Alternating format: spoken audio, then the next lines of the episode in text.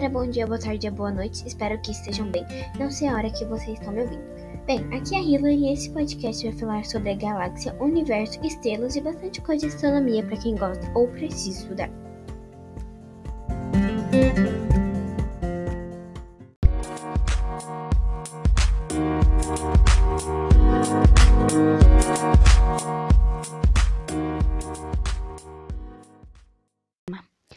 Galáxia é um assunto muito comum de se falar para os ouvintes desse podcast.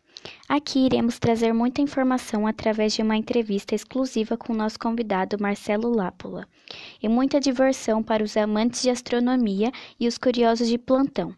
Preste atenção para entender tudo.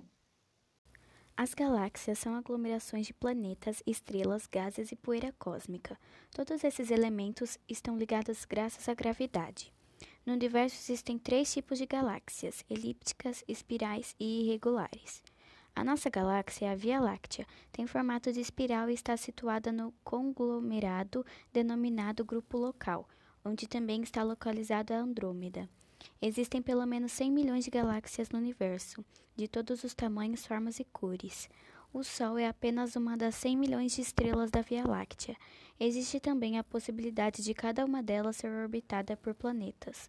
Os cientistas concluíram, principalmente após as observações permitidas com o telescópio Hubble, que após o Big Bang, o universo era composto de radiação e partículas subatômicas.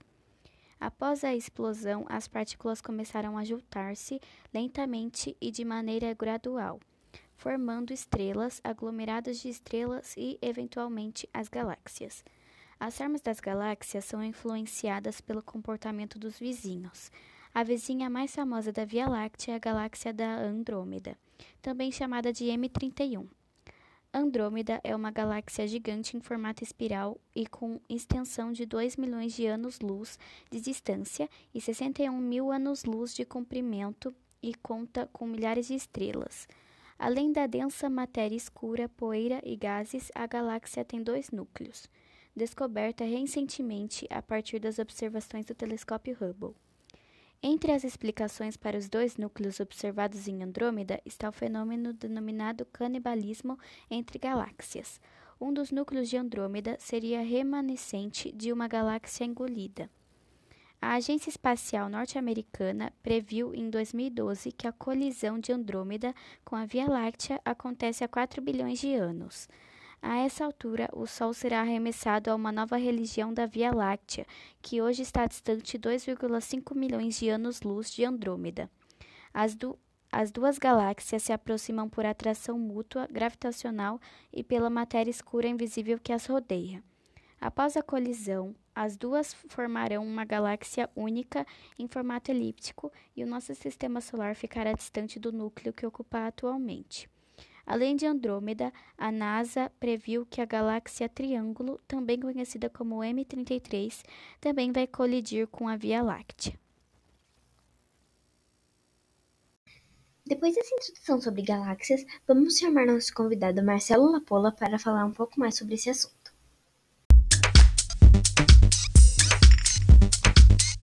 Bom dia, Marcelo, tudo bem? Muito obrigada por aceitar nosso convite, ficamos muito felizes. Primeiramente, gostaria que o senhor se apresentasse contando um pouco da sua história, formação e etc. Oi, Rodrigo. Oi, pessoal, tudo bem? Primeiro, obrigado pelo convite.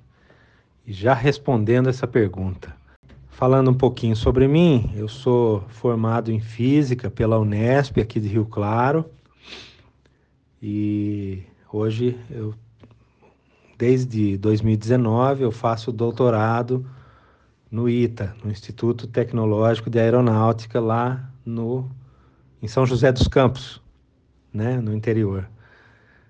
É, eu faço justamente nessa área de astrofísica, já publiquei um artigo estudando aí uma possível existência de uma quinta dimensão no universo que pode explicar a energia escura essa energia escura que os cientistas chamam é responsável por acelerar a expansão do universo. Ou seja, o Hubble descobriu que o universo está acelerando, está tá expandindo, desculpa. E depois, na década de 90, agora, cientistas descobriram que a velocidade com que essa expansão acontece está aumentando cada vez mais. Então, e aí chamar, o que é responsável por aumentar a velocidade assim, né? Então eles chamaram de energia escura e até hoje é um mistério. Quem sabe um de vocês não se interesse pelo tema e no futuro ajude a gente a embarcar nessa aventura e descobrir o que é uma, o que é a energia escura que acelera a expansão do universo, né? Vai ganhar o prêmio Nobel de física ou de astronomia, de astrofísica, né? Agora gostaríamos de fazer algumas perguntas para o senhor, que temos curiosidade. O que aconteceria se a Lua não existisse? O que aconteceria se não tivéssemos a Lua, né? Muito se especula sobre a origem da Lua.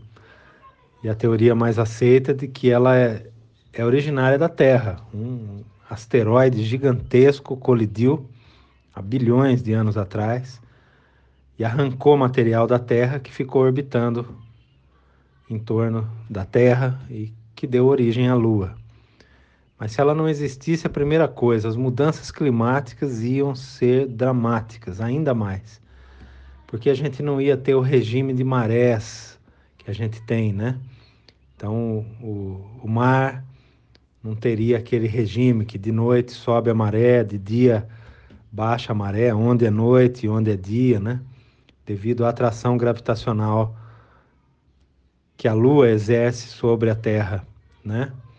Então, isso mudaria o regime de correntes marítimas, tudo, né? Ela é muito fundamental para o equilíbrio da natureza como a gente conhece. Por que não encontramos outro sistema de vida na galáxia ainda? E se encontramos, por que nunca fizemos contato? Essa é uma boa pergunta também. Por que não encontramos ainda vida fora da Terra? Veja, no universo é tudo tão imenso. A estrela mais próxima da gente aqui do sistema solar, sem ser o Sol, lógico, é a estrela chamada Próxima Centauri, ela está a 4,22 anos-luz, ou seja, a coisa mais rápida que tem na natureza é a luz. Ela percorre 300 mil quilômetros em um segundo. Quando você conta um, a luz já deu sete voltas e meia na Terra. Então, a luz para chegar de Próxima Centauri até nós demora mais de quatro anos. E essa é só a estrela mais próxima. Então veja, é difícil detectar um planeta longe onde tem vida, né? Existem pesquisas, muitas explorações com telescópios gigantescos que já descobriram planetas que estão em posições como as da Terra em relação à estrela que ilumina ele, né? Mas ainda é inconclusivo para dizer que tem vida, né? No futuro, quem sabe? Por que Urano e Netuno são azuis sendo que eles não têm água? Veja, o nosso céu é azul e não tem água. Quando tem água no céu é branco, são as nuvens, né? É, a água parece azul para a gente quando está numa certa quantidade e quando a luz que bate nela bate de um jeito que absorve todas as outras cores e emite só o azul. E esses dois planetas também, Urano e Netuno, eles são preferencialmente feitos de gás, né? E a atmosfera deles é de hidrogênio, hélio e metano. E é o metano que faz com que tenha essa cor azul, né? Ele em grandes quantidades nos parece azul quando observado, né? Então são esses gases. Por que não pode pisar na superfície de Saturno?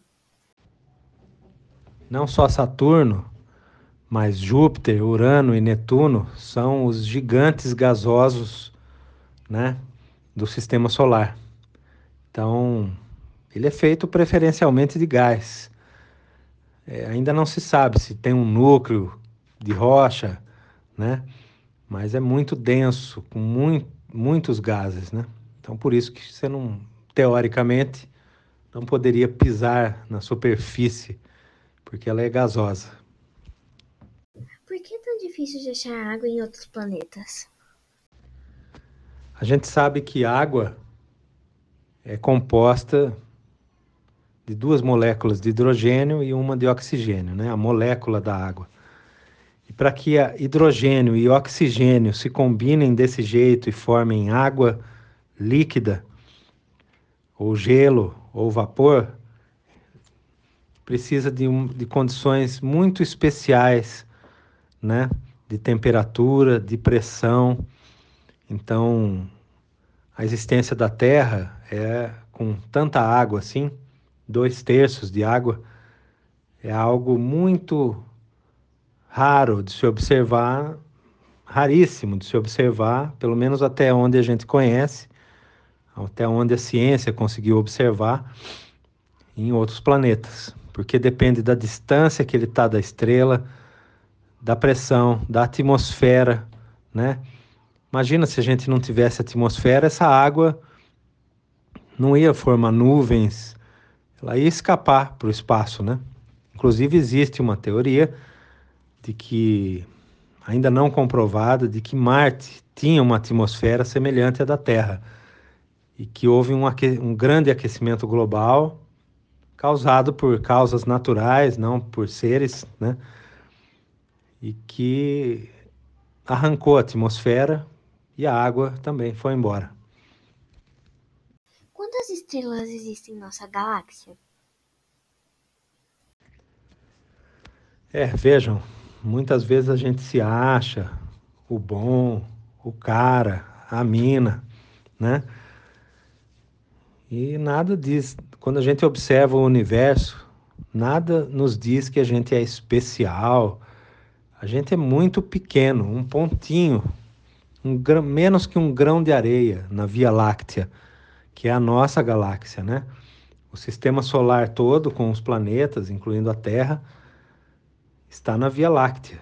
O Sol é uma, é uma estrela da Via Láctea de porte médio, e estrelas iguais ao Sol, menores que o Sol e maiores que o Sol, estima-se que existem 100 bilhões de estrelas só na Via Láctea. Isso estamos falando a nossa galáxia aqui, onde a gente, onde está a Terra, onde está o Sol, né? e são outros bilhões e bilhões de galáxias ao longo do universo inteiro. E quais são os principais astrônomos? O que existe de mais bonito na ciência, na astronomia também, na física, na matemática, na biologia, é que ela não é feita por uma pessoa sozinha ou só por quem é gênio, né? Cada um de vocês pode colaborar com um pouco para a ciência, se gostarem de ciência, né? Cursando uma faculdade, estudando, entendendo as maravilhas da natureza, né? Seja pela biologia, pela física, pela astronomia, pela astrofísica, né? E mas entre os grandes astrônomos que inspiraram mesmo outros a trabalharem na área e fizeram grandes descobertas, Está o Galileu, lá em 1500 e 1600 e pouco, mil, ele morreu em 1642. Nesse um ano depois nasceu o Newton, Isaac Newton. Mas também teve o Copérnico, que foi o primeiro a observar e comprovar de que a Terra não era o centro do universo, e sim ela girava em torno do Sol, que era só mais uma estrela pequena, né? O Kepler, que também decifrou como é, funcionavam as órbitas, né? Johannes Kepler morreu em 1630. E teve também mais perto da gente o Hubble, Edwin Paul Hubble. Ele era britânico, se eu não me engano, e ele foi o cara que descobriu que o universo está se expandindo né? observando nos telescópios dele e tudo, ele descobriu isso, que o universo se expandia, né? ou seja, o espaço e o tempo se expandem. Foi quando, a partir daí, começaram outros cientistas a se envolver nas pesquisas e descobrirem a teoria do Big Bang, né? Na qual há cada vez mais comprovações e ela não é mais uma teoria, ela já é algo comprovado por tantas observações feitas do universo profundo, da formação das estruturas no universo e tudo, né? Então, foi um cara bem importante, ele morreu em 1953.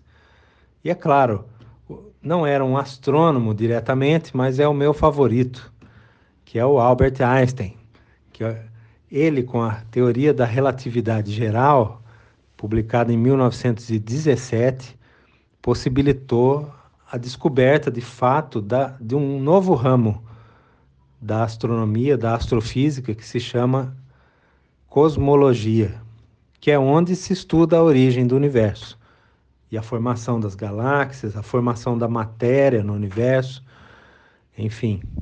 E teve muitos outros, né, que vêm depois, e cada um de nós contribui com um pouquinho, né? E a ciência vai sendo feita a muitas mãos, seguindo um método, né? E é maravilhoso. Como funcionam os buracos negros? Muito rapidamente. Um buraco de minhoca são túneis, vamos dizer assim, no espaço e no tempo que se, podem servir de atalho para percorrer grandes distâncias. Então, por exemplo, é, uma estrela que está a bilhões de quilômetros, através de um buraco de minhoca, poderia ser em horas, né? Essa viagem, mas eles são ainda teóricos. Já os buracos negros já não são mais teóricos, eles já foram observados, já estão sendo observados, né? Acho que vocês viram as fotos que teve, acho que o ano retrasado, né? Que divulgaram de um buraco negro no centro de uma galáxia, a M87, e que ele é gigantesco, milhões de vezes a massa do Sol. E o buraco negro é o resultado de uma estrela que se colapsou, né? E consumiu todo o combustível que fazia ela brilhar, enfim, que mantinha ela. E aí a gravidade puxa toda aquela matéria para dentro e concentra tudo num único ponto. Então nada escapa da atração do buraco negro, nem a luz, né? É, são objetos muito intrigantes de se estudar obrigada por responder todas as nossas perguntas, Marcelo. Foi uma honra te receber em nosso podcast. Beleza, muito obrigado pelo convite. É, eu que agradeço poder falar sobre essas coisas. Espero que vocês procurem saber mais, além do que eu respondi, e que essas respostas possam inspirar vocês a, a pesquisarem mais e ver que maravilha que é entender o universo, é, olhando para o universo e a grandeza com que, que ele tem, né? enfim, que Deus criou, para quem acredita em Deus, como eu, é, mas pelos olhos da ciência, olhando, a gente descobre que a gente é muito pequeno e que o nosso planeta é ainda menor a gente vê a importância enorme, ainda mais, de se cuidar, porque a única casa que a gente tem no universo é a Terra, onde tem ar para respirar, onde tem água, onde tem outros animais, onde a gente pode cultivar alimentos, enfim, onde estão as pessoas que a gente gosta.